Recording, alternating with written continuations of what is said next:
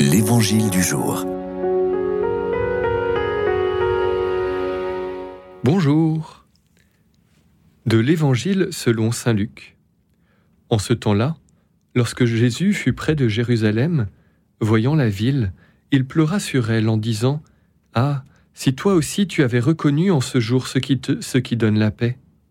Mais maintenant, cela est resté caché à tes yeux. Oui, Viendront pour toi des jours où tes ennemis construiront des ouvrages de siège contre toi, t'encercleront et te presseront de tous côtés. Ils t'anéantiront, toi et tes enfants qui sont chez toi. Ils ne laisseront pas chez toi pierre sur pierre, parce que tu n'as pas reconnu le moment où Dieu te visitait.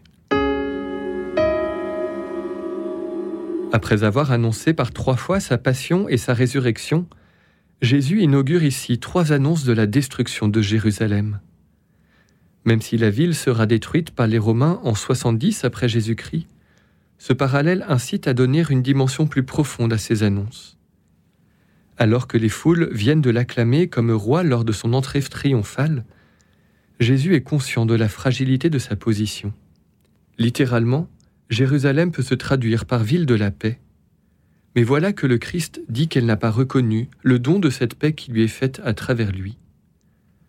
Souvenons-nous lors de la nuit de Noël, nous lisons ce magnifique texte d'Isaïe. Oui, un enfant nous est né, un fils nous a été donné. Sur son épaule est le signe du pouvoir. Son nom est proclamé, conseiller merveilleux, Dieu fort, Père à jamais, Prince de la paix. Et le pouvoir s'étendra, et la paix sera sans fin pour le trône de David et pour son règne qu'il établira. Jésus est ce prince de la paix, qui va finir par être crucifié par cette ville de paix dont l'aveuglement coupable est le signe de l'endurcissement du cœur de l'homme. Ce texte résonne bien sûr d'une manière particulière alors que la guerre fait à nouveau rage en Israël. Mais nous ne devons pas perdre de vue que sa portée dépasse le contexte d'une époque. Il s'agit de l'avenir de notre humanité qui est en jeu.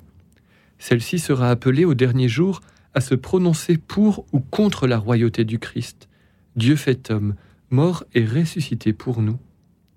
En nous visitant, le Seigneur apportera la paix, mais une paix qui passe par la mort et la résurrection, non une paix faite d'un équilibre précaire des parties en présence. Jérusalem deviendra alors la Jérusalem céleste, où Dieu établira un règne de paix et de justice. Plus de pleurs ni de larmes, mais joie et louanges acquises au prix inestimable de la vie de Jésus.